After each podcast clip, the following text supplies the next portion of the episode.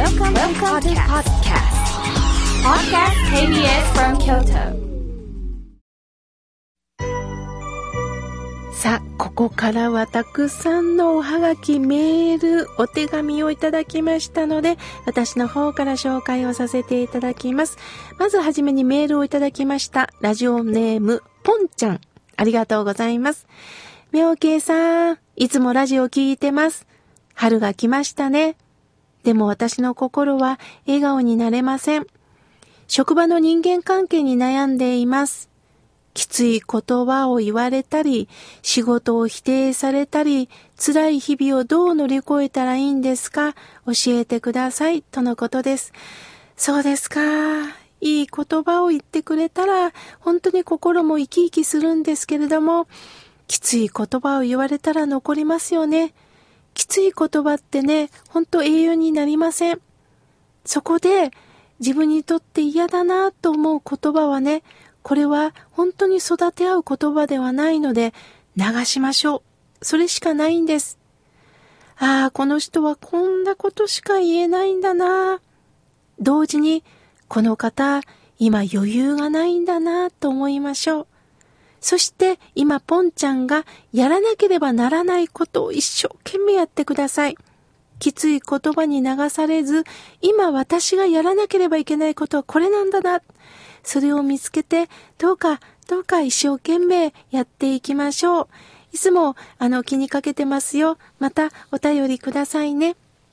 さあ、続いての方です。おはがきをいただきました。ラジオネーム、ジェットストリームさん。妙慶さん、妙慶さんのえ法話がラジオで流れました。1時間たっぷり聞かせていただきました。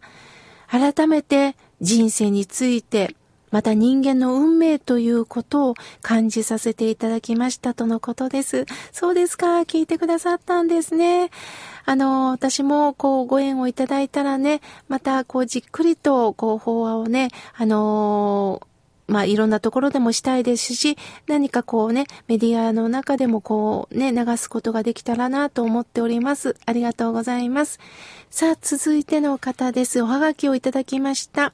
え大阪の門間より、とみこさん、初めてハガキを書きます。勤務時間が土曜日、朝早く出ますので、え今日は聞くことができました。妙慶さんの優しい声、話し方、私もゆっくりと聞き終えました。来週も楽しみです。とのことです。とみこさん、朝早くからお仕事、お疲れ様です。その中でラジオを聞いてくれたんですね。本当にありがとうございます。これからもよろしくお願いいたします。続いての方です。ジョージさん、いつもありがとうございます。妙慶さん、おはようございます。そこにあるけど見えないもの、あったかいもの、そこにあるものを感じていきます。いつもありがとうございます。とのことです。ジョージさん、いつもメールで番組の感想をね、お寄せいただいて本当に嬉しいです。ありがとうございます。続いての方です。野に咲くバラさんからいただきました。妙慶さん、私は一人暮らしですので、悩み事を相談できる相手がなくって寂しいです。妙慶さんみたいな兄弟がいればいいなぁと思います。まだまだ、え夜は冷え込みます。妙慶さん、体に気をつけてくださいね。庶民の味方の井村屋さん。今年も井村屋さんの豚まんあんまん大変お世話になっております。とのことです。いやー、ありがとうございます。さあ、野に咲くバラさん。ほんと名前の通りね、野に咲くバラさん。でもバラはそこにあるんですよね。一人暮らしの中で話す相手がいない。ほんとそうですよね。何でもいいから話し相手がいたらいいなって思う時がありますよね。その時に、えー、ちょっと何でもいいからお花でもぬぐるみでもいいです。話しかけてみてください。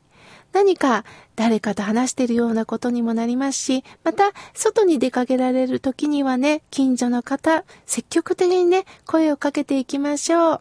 すると、ちょっとずつ、えあなたの存在が分かって、お友達もどんどん増えると思います。あなたは一人ではありません。仏様がいつもそうおっしゃってますからね、これからも共に大地につながる仲間としてよろしくお願いいたします。さあ、続いての方です。えー、篠宮修さんからいただきました。ありがとうございます。毎週聞いております。